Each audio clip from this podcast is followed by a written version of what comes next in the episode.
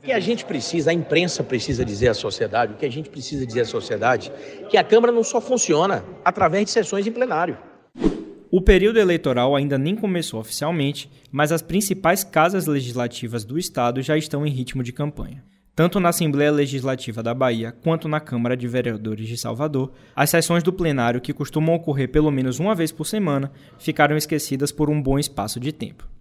Então, a ALBA, o único projeto que estava sobrestando era o projeto aquele que nós fizemos para regulamentar uma lei federal, mas eu já determinei a retirada para que possa haver é, o prosseguimento das votações. Na Assembleia, foram quatro semanas sem que uma sessão fosse convocada para a discussão de um projeto. Entre 13 de abril e 10 de maio, o plenário ficou praticamente parado, recebendo apenas uma solenidade de entrega de comendas. Já na Câmara de Salvador, um pouco menos. Foram aproximadamente três semanas sem que os vereadores fossem convocados ao plenário, o que provocou algumas confusões na Casa Legislativa. Inclusive porque a pauta está sobrestada. Eu tenho sete vetos do governo a projetos de iniciativa dos vereadores. Sete. Pasmem, senhores. As sessões do plenário até retornaram nos últimos dias, mas o apagão parlamentar nas últimas semanas talvez já indique o futuro do legislativo baiano nos próximos meses até a eleição. O terceiro turno desta semana debate então os motivos da paralisação das atividades nas duas principais casas legislativas da Bahia e seus desdobramentos políticos. Começa agora o terceiro turno. Um bate-papo sobre a política da Bahia e do Brasil.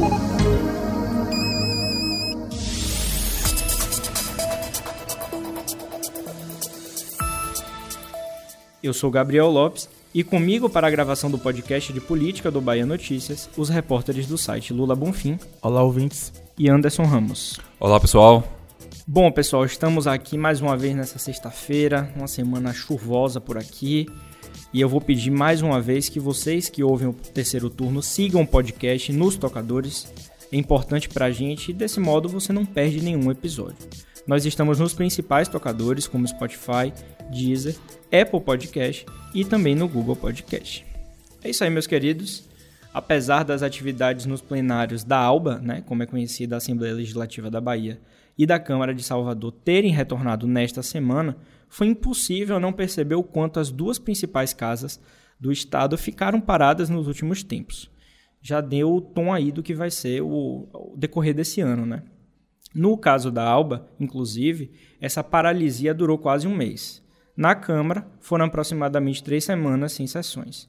Os motivos são vários, dos mais diversos, e nós vamos debater tudo isso aqui hoje no terceiro turno começando pela Assembleia Legislativa da Bahia, que é acompanhada de perto pelo nosso colega Lula Bonfim, o nosso setorista da casa. É isso, Gabriel. Eu faço cobertura da Alba aqui pelo Bahia Notícias e olha, eu fiquei 29 dias sem ir ao centro administrativo da Bahia.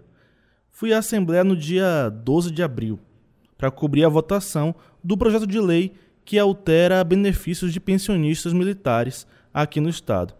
Quando eu cheguei lá, eu descobri que a votação já tinha sido derrubada por uma liminar conseguida pelo deputado Soldado Prisco. Né? Segundo ele, alguns ritos muito importantes teriam sido atropelados e a casa precisava de mais tempo para debater o projeto. Como o projeto de lei estava tramitando em regime de urgência, a suspensão da votação por meio de uma liminar acabou sobrestando a pauta, né? travando os trabalhos no plenário. Quando eu conversei com o presidente da Assembleia, Adolfo Menezes, naquele mesmo dia, ele me disse que conversaria com o presidente do Tribunal de Justiça da Bahia para tentar resolver o impasse e votar o tema, né? A impressão que dava nos bastidores da Alba naquele dia é que tudo seria resolvido rapidamente e logo o projeto de lei seria votado. Mas não ocorreu dessa forma. Passaram os feriados prolongados de Semana Santa e de Tiradentes e nada da liminar ser derrubada, muito menos de uma sessão ser convocada. Liguei para o presidente Adolfo Menezes 13 dias depois, no dia 25 de abril, e perguntei se a liminar estava travando a pauta, se havia algum indício de quando uma nova decisão sairia, né? É, para minha surpresa, ele me respondeu que a liminar não era o problema, mas sim os indígenas que estavam acampando na frente da Assembleia durante aquela semana. É brincadeira. Ó, Adolfo. Pois é, Lula. É, aí a gente precisa lembrar o que é estava rolando né, no, no, centro administrativo naquele momento. É, um grupo de indígenas ocupou o gramado da Assembleia Legislativa naquela semana, é, pedindo equiparação salarial entre os professores da rede estadual de ensino. Segundo os manifestantes, professores de indígenas têm uma média de salários menor do que os demais professores do Estado. Em um certo momento, houve até o um confronto entre os manifestantes e alguns policiais na frente da governadoria lá no Cabe. Eles romperam até um portão né, que estava isolando algumas grades ali de ferro. Eu lembro que foi uma cena bem tensa no dia, a gente estava aqui acompanhando a cobertura. A polícia chegou a responder com, com bomba de gás, com, com spray de pimenta, né? Mas o confronto também não durou muito, muito tempo, não. É, depois disso, os ânimos se acalmaram e a, o encontro continua acontecendo sem maiores é, confusões e tal. E né, eles continuaram na pauta lá.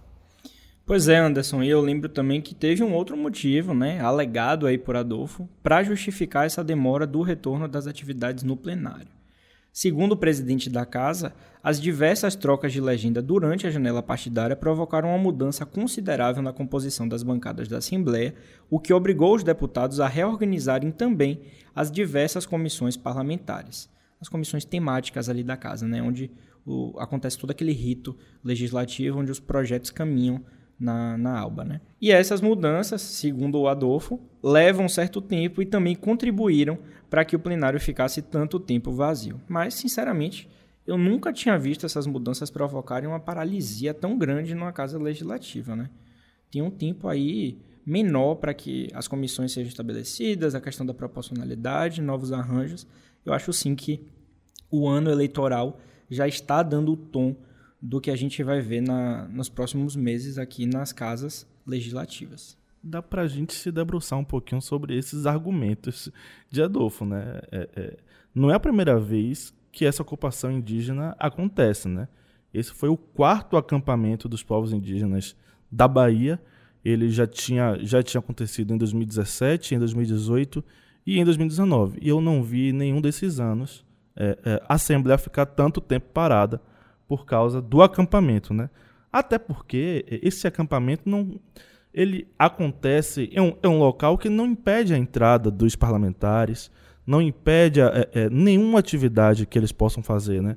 Nada então, foi quebrado, nada foi danificado, o plenário continua intacto. A única confusão que houve foi na governadoria, que é outro prédio. Então não faz sentido para mim esse argumento, né? O, outro argumento, que você já falou aqui, Gabriel, é, é, assim, não faz sentido que a reorganização das comissões leve tanto tempo, né? Foram 29 dias sem sessão no plenário da Alba. E, e a, a, gente sabe, né? Quando começa uma legislatura, um, exemplo, no dia 1 de, de fevereiro, a Câmara dos Deputados começa uma legislatura nova, né? E aí eles precisam formar as comissões. Mas logo em seguida elas já estão formadas Instaladas. e já estão atuando. Exatamente. Sabe? Não, não faz sentido. São 29 dias de uma casa legislativa parada. E, e assim, a gente sabe, né? Semanalmente costuma ter uma votação. Normalmente às terças-feiras, às vezes quarta, às vezes quinta, mas normalmente às terças-feiras, normalmente tem uma votação durante uma sessão no plenário. É, e não, assim, causa estranheza, estranheza a gente essas justificativas, né? Embora, é, mesmo que a gente leve em consideração as mudanças que estão, estão acontecendo na política baiana nos últimos meses, né? O, o PP foi para a oposição, é, houve o, a vinda do MDB para a base governista e tal, só que, assim, de qualquer forma, não justifica a, a, a Alba ter ficado aí três semanas sem sessão, né? Não, não, não não desse essa desculpa. São representantes do povo, eleitos pelo voto, e que a Bahia tem diversos problemas a serem resolvidos, né? o Estado. Salvador também, na, no âmbito da Câmara, mas diversos problemas para serem resolvidos e para mim o que não falta é assunto, o que não falta é matéria, o que não falta é melhoria para ser sugerida, para ser proposta, para ser debatida. Então, realmente para mim não justifica esse tempo é, ah, pela eleição, tudo bem, a gente sabe que há uma queda forte no, na produtividade das casas em ano eleitoral. Né? Boa parte dos deputados vai correr é, em busca da reeleição, né? tem que fazer suas bases, tem que viajar pelo interior. A gente sabe como a política funciona.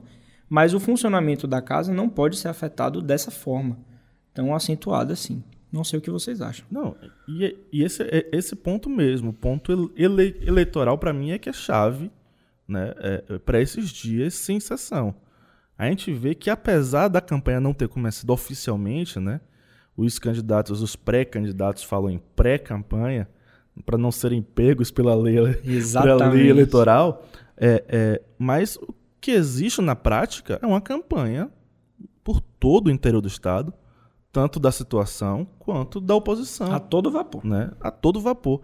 E aí você vê alguns parlamentares presentes né, em atos no interior, no interior do Estado, junto a seus pré-candidatos ao governo do Estado. Né?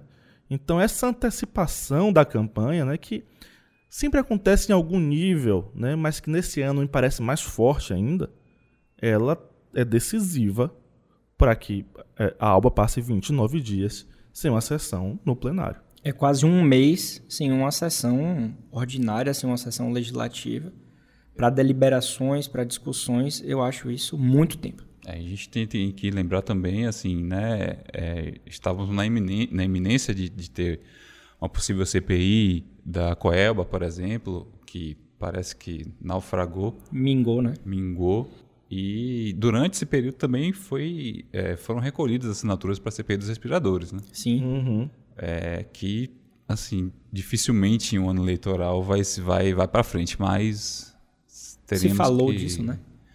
Aguardar a oposição cresceu na alba, né? Então uhum. é, é, passou a, a pensar na possibilidade de talvez eu consiga, né? Talvez a balança consiga. tá, e, pô, é, tá mais equilibrada. O negócio equilibrou bastante, bastante.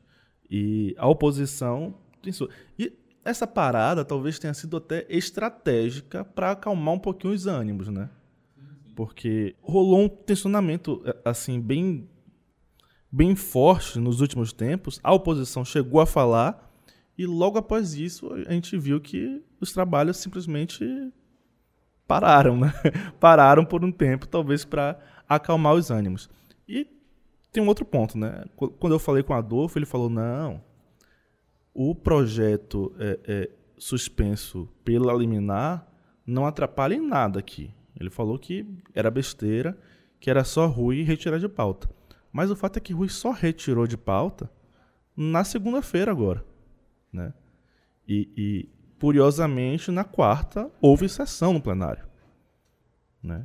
Então, é, é, aquilo ali de alguma forma também ajudou a segurar. Talvez Rui tenha segurado, talvez Adolfo não tenha pressionado tanto o TJ para derrubar a liminar, talvez ele não tenha feito a força necessária para isso, né?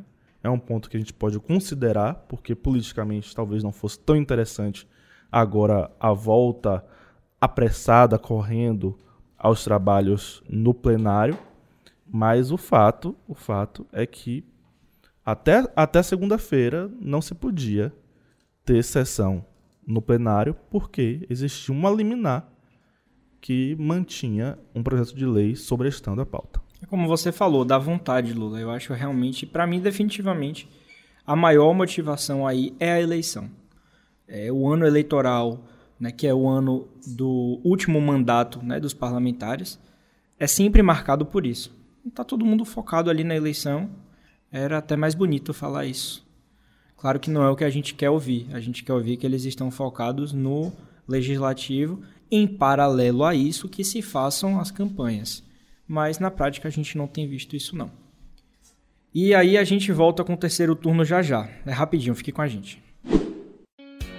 Já pensou em encontrar todas as informações que você precisa com credibilidade e ao alcance de um clique? Acesse www.bahianoticias.com.br. Tudo de mais importante que acontece em Salvador, na Bahia, no Brasil e no mundo, você encontra aqui. Pois é, galera, voltando aqui, né? É, não foi só a Assembleia que ficou algumas semanas parada, não, tá? O mesmo ocorreu é, na Câmara Municipal de Salvador, que teve o seu andamento muito impactado pelas mudanças políticas que vimos nos meses de março e abril aqui na Bahia. A começar pela mudança de Geraldo Júnior, presidente da Câmara de Vereadores, ex-aliado muito próximo de ACM Neto e Bruno Reis, e que agora é candidato a vice-governador na chapa do PT, liderada por Jerônimo Rodrigues. Isso revolucionou o ambiente político municipal e, de repente, aliados viraram adversários, adversários viraram aliados, uma verdadeira maluquice. Eu acho engraçado como o passado rapidamente é esquecido. Não acho, parece como a gente diz no futebol. Virou a, chave, a chavinha, né? Vamos supor que Bahia e Vitória vem numa competição estadual, no outro dia joga uma competição nacional. Não, virou a chave aqui. O resultado né, da, da quarta-feira ficou para trás. Só que no caso da política, você não pode apagar toda uma história de anos que vinha, uma aliança que vinha, mas é o que parece que aconteceu. Virou a chave. É, realmente não é uma coisa tão simples assim de entender, viu, Lula e Gabriel? É, mas o fato é o seguinte, que Geraldo mudou de lado, antecipou a sua reeleição à presidência da Câmara e entrou em campanha para vice-governador. O líder, como é chamado por seus aliados mais próximos, tem acompanhado Jerônimo Rodrigues e o governador Rui Costa em visitas ao, ao interior do estado, buscando se tornar cada vez mais conhecido nos quatro cantos da Bahia. Enquanto isso, alguns dos seus ex-aliados na Câmara reclamaram bastante da ausência de Geraldo e da falta de sessões no plenário. Nosso colega aqui de Bahia Notícias, Vitor Castro, perguntou na terça-feira ao presidente da Câmara sobre o assunto. Vamos ouvir o trechinho do que ele falou. E a gente precisa, a imprensa precisa dizer à sociedade, o que a gente precisa dizer à sociedade, que a Câmara não só funciona através de sessões em plenário. A Câmara funciona na sua operacionalidade técnica e profissional. A Câmara funciona por comissões. Eu precisei publicar a nova formação das comissões. A maioria dessas comissões, elas já foram instaladas, elas estão em funcionamento, elas estão em operacionalidade. Os vereadores continuam nas suas ações pela cidade, nas suas ações junto ao governo municipal e estadual, porque as pessoas entendem apenas, e nós precisávamos desse tempo para arrumar o processo institucional e do parlamento, que era a formação das comissões. Quem acompanha o Diário Oficial pôde observar que não houve um dia somente apenas em que as comissões não tivessem as suas operacionalidades. Comissões permanentes, comissões temporárias, e esse tem sido o nosso papel. Fica esse registro aí para que a imprensa, com esse papel que tem de levar informação, que o funcionamento da casa ele não se restringe apenas às sessões em plenário. Inclusive. Pois é, gente, e a Câmara também passou esse período aí de ato, né? Esse período sem sessões. Uma cena que me chamou a atenção nesses últimos episódios dessa cobertura aqui que nosso colega Vitor Castro tem feito lá como setorista da Câmara Municipal de Salvador, foi o dia que os vereadores chegaram ao plenário né, da casa para uma sessão que havia sido convocada em diário oficial, mas encontraram as portas do plenário trancadas. Aí os vereadores, é, acho que quase 20 vereadores da situação, né, da base do prefeito Bruno Reis, se reuniram na antessala do plenário, colocaram cadeiras fora e abriram a sessão ali ilustrativa, digamos assim, para representar, para deixar claro que eles estavam insatisfeitos com a postura. A gente sabe que é realmente aquele jogo de cena, aquela coisa para fazer para as redes sociais e tal, mas deixaram claro a insatisfação. A notícia que correu é que, ao perguntarem lá na Câmara, os vereadores, onde estaria a chave do plenário, porque na ausência de Geraldo Júnior, o primeiro vice-presidente, que é Duda Sanches, teoricamente abre a sessão. A sessão não fica impossibilitada de abertura porque o presidente não está na casa. E aí a notícia que corre é que a chave estaria com o coronel da Guarda Militar e que o mesmo não estaria na casa. Então, Geraldo estava no oeste da Bahia, em campanha, acompanhando Jerônimo. Mais uma vez, as eleições aí pautando as questões legislativas, né? E agora municipal, né? Porque a gente sabe, as, as eleições municipais são só em 2024. Mas as eleições do Estado influenciam bastante na vida política municipal. E ainda tem um detalhe nessa mesma esteira, Lula. Eu sou de uma época que acompanhava a Câmara que existia sessão segunda, terça e quarta. Quinta e sexta-feira eram dias mais light para os vereadores em relação ao plenário, mas eles atendiam em gabinete, né, faziam outras demandas de rua, vereador visita muitos bairros, mas eu sou dessa época que tinha sessão segunda, terça e quarta. É, era uma regra? Não, mas era o normal de se acontecer.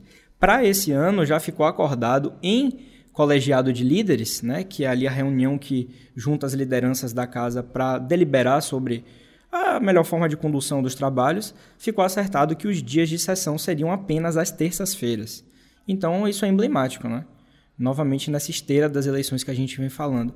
Ficou acordado que apenas as terças-feiras seriam para discussões e votações em plenário, e mesmo assim a casa passou aí três semanas com as portas fechadas do plenário. E coincidência ou não, é, as duas casas voltaram é, nessa semana com pautas relacionadas ao, ao serviço público. Né? É, tanto na ALBA quanto na, na, na Câmara, o, o, que foi pautado é, era o reajuste dos servidores, né? no caso da ALBA. O TCE. o TCE e no, na Câmara os servidores municipais em geral. Né? Então, talvez até isso seja um, um, um uma, uma tática né, da, das duas casas legislativas é, que em ano eleitoral, apesar, claro, da, da Câmara não está, não ser um ano de eleição municipal, mas muitos ali é, vão, vão tentar uma vaga ou na, na, na, ALBA ou na Câmara dos Deputados, é, vão ter seus, seus padrinhos políticos. Então, até esse voto pode ser um voto estratégico, né? é, que daqui a alguns meses lá em outubro pode ser cobrado nas urnas.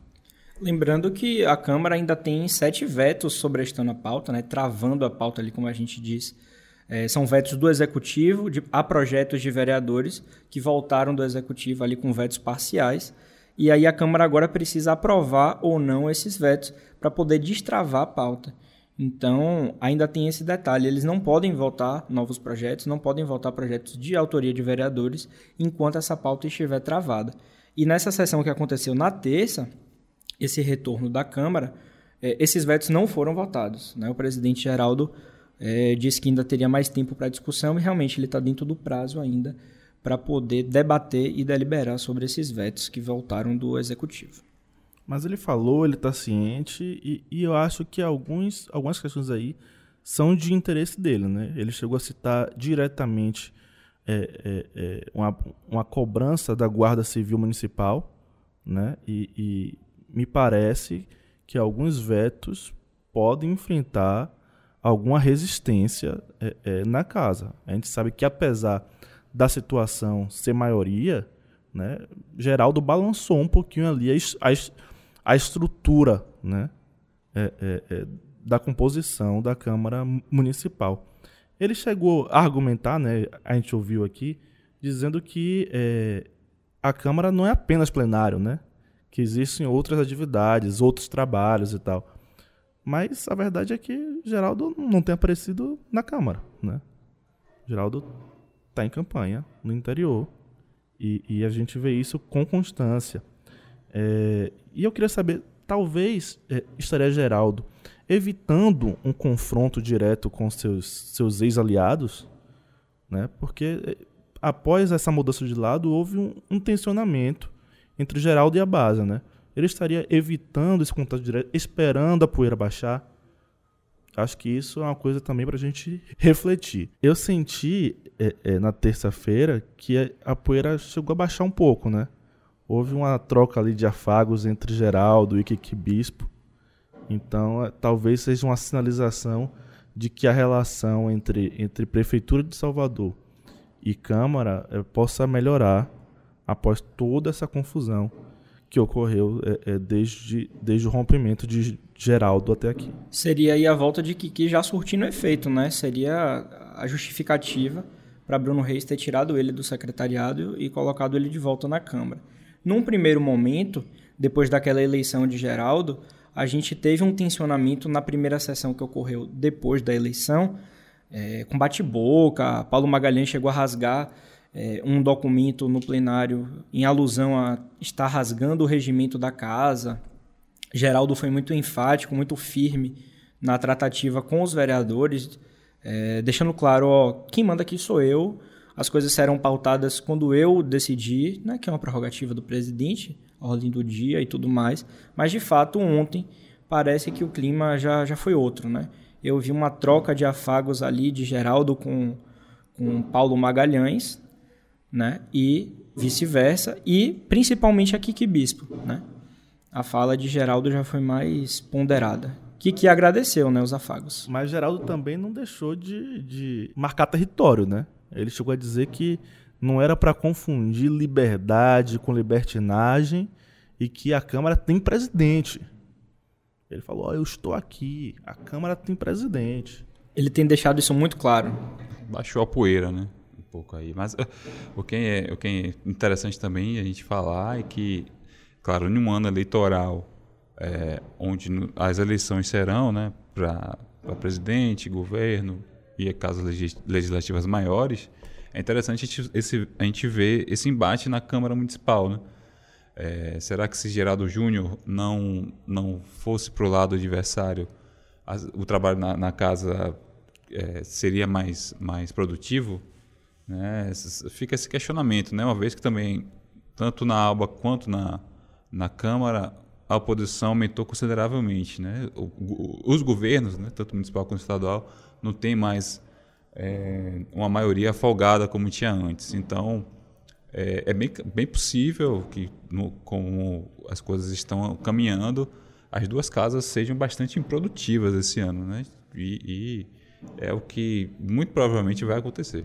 Anderson, eu acho que a verdade é que a movimentação de Geraldo, né, essa mudança, e ele ser alçado à, à condição de vice, de pré-candidato a vice-governador, melhor dizendo, é, gerou um desconforto em Bruno Reis. Tirou uma situação confortável de governabilidade que ele tinha, e isso para mim é inegável. Né? Independente de Bruno ter ainda a maioria, né, sua base ser maior, Geraldo tirou ali aquela tranquilidade que Bruno tinha ao encaminhar mensagens, ao encaminhar projetos para casa, é, de ter aprovações rápidas, de ter aprovações pouco questionadas, sejamos sinceros. Desde a gestão de ACM Neto, com a relação com Geraldo era boa. Então, tirou. Bruno talvez tenha um pouco mais de dificuldade nos próximos dois anos de seu mandato. E é isso. E é o mesmo caso de, de Rui Nalba esse ano, né? Eu acho, particularmente, isso, isso é uma posição personalíssima, eu acho muito bom que exista um equilíbrio nas casas legislativas para evitar que as coisas sejam atropeladas, né? Para que haja um debate, para que, para que as coisas é, é, passem por um filtro maior até gerar algum resultado à população. Claro, Isso é importante. Claro que a motivação é política, né? A gente sabe disso, mas é totalmente importante, é extremamente importante que tenha é, o direito ao contraditório, o direito ao amplo debate, né? a matéria ser lapidada, as coisas serem melhor discutidas. E no caso da Câmara, é, além das votações em plenário, é, foram alteradas também as comissões. Né? Então, tem algumas comissões muito importantes que estão agora com a oposição, estão com a maioria na oposição. Então, é mais um desafio para Bruno Reis, é, que Bruno Reis vai ter que enfrentar aí nos próximos meses. Eu estava conversando com o Bruno Reis uma pauta algumas semanas, eu acho que tem umas duas semanas, e aí alguém perguntou para ele sobre os projetos a, a serem encaminhados e ele falou: Eu não tenho mais nenhum projeto importante para ser enviado para a Câmara esse ano. Então, estamos em maio. E aí o prefeito fala isso, eu acho isso preocupante. E aí eu aproveitei para provocar ele no bom sentido, né? Perguntei, prefeito, mas e o projeto da guarda, que a gente até já discutiu aqui? Ele falou, não, esse projeto já está é, finalizado, o texto já está finalizado de acordo com o sindicato, conversamos também com os guardas, e é, deve ser encaminhado à Câmara. Só que a gente vem conversando com o Tiago Dantas, que é o secretário de gestão aqui, há algumas semanas, eu conversei com ele, Vitor também, e esse projeto já era para ter sido enviado à Câmara já tem um tempo. Já tem alguns meses. O prazo inicial que o Tiago tinha me dado foi março. Então, é, a justificativa é justamente essa lapidação, é, para ficar tudo de acordo, mas já tem um tempo que o projeto já está finalizado a redação, segundo eles mesmos contaram. Então, parece que falta realmente chegar. Essa mensagem, Geraldo até cobrou ontem, na, Geraldo até cobrou na sessão dessa semana que o executivo ainda não mandou essa mensagem, né, avisando sobre o projeto da guarda. E a gente está na expectativa porque é um projeto que tem grande apelo popular. A gente está vendo toda a movimentação dos servidores municipais aqui na cidade. Diversas categorias estão fazendo paralisações, professores, tem a questão dos agentes comunitários, a guarda também tem feito greve, a guarda também tem feito paralisações, reivindicações. Então, É, vamos ver qual vai ser a tratativa da Câmara quando esse projeto tão importante é, chegar a casa. Essa coisa, Gabriel, de, de falar que não tem projeto importante, mas para mandar no ano, não cola muito não. E, e, e vale também isso para Rui Costa, tá? É, é, existe aí algumas coisas, sempre me cobram bastante é, é, a aprovação da, regula da regulamentação da Polícia Penal na Bahia, certo? Que é uma lei federal. Todos os estados, os, em todos os demais estados do país, ela já foi regulamentada. E na Bahia, nada. Eu já perguntei a Rosenberg, que é o líder do governo na Alba, e ele jogou pro colo de Rui. Ele falou: ó, não depende de mim, não, depende de Rui. Se Rui mandar, eu trato aqui. Né? Mas, poxa, ele é o principal interlocutor do governo na Alba. Se ele sabe que existe essa demanda e ele é cobrado por isso, ele é cobrado, cabe a ele buscar Rui e falar: ó, tem essa demanda aqui, a gente está atrasado, está na hora de mandar. E né? você acha que nesses poucos meses que falta para o final do mandato de Rui Costa, ele vai pautar isso na casa? Não vai. Não vai. Não vai. Há pouco tempo da eleição é uma matéria difícil, né? Como você falou, apesar dos outros estados já terem essa regulamentação, é uma matéria difícil na tramitação. Então, Rui não vai colocar esse pepino para frente. Vai ficar para o próximo mandato. E a gente vai chegando ao fim de mais um bate-papo aqui no nosso terceiro turno de toda sexta-feira. Vamos seguir atentos ao andamento dos trabalhos, tanto na Assembleia Legislativa da Bahia, principalmente na figura do nosso querido Lula Bonfim, e na Câmara, principalmente com o nosso setorista Vitor Castro, mas claro, todos nós seguimos ligados por aqui. Se você quiser saber ainda mais sobre tudo o que acontece na política da Bahia, basta acessar o bahianoticias.com.br, que toda uma equipe trabalha para informar a população baiana. Eu me despeço por aqui, agradecimento aos meus colegas de bancada Lula e Anderson, a Paulo Vitor na edição e até a semana que vem. Obrigado, Gabriel. Obrigado, Anderson. Obrigado, Paulinho. Obrigado, ouvintes. E até a próxima semana. Tamo junto. Obrigado, galera. Deixar aqui um abraço especial para Gabriel, que fez aniversário essa semana. Oh, Feliz querido. aniversário, Gabriel. Parabéns. Tudo de bom para você. Parabéns. Felicidade e sucesso sempre. Sobe uma trilha aí de Xuxa, Paulinho. Uma trilha de Xuxa aí de parabéns.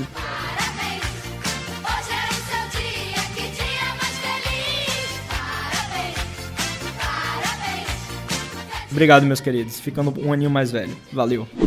Aqui no terceiro turno nós valorizamos muito a sua opinião, então fique à vontade para enviar seu comentário para essa bancada, sempre usando a hashtag Terceiro Turno BN nas redes sociais.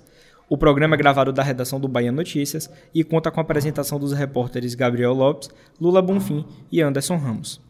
No início deste episódio, você ouviu o presidente da Câmara Municipal de Salvador, Geraldo Júnior, e do governador Rui Costa. Os áudios utilizados são do Bahia Notícias. A edição de som é de Paulo Vitor Nadal e o roteiro de Lula Bonfim. Você ouviu o terceiro turno, o seu podcast semanal sobre a política da Bahia e do Brasil.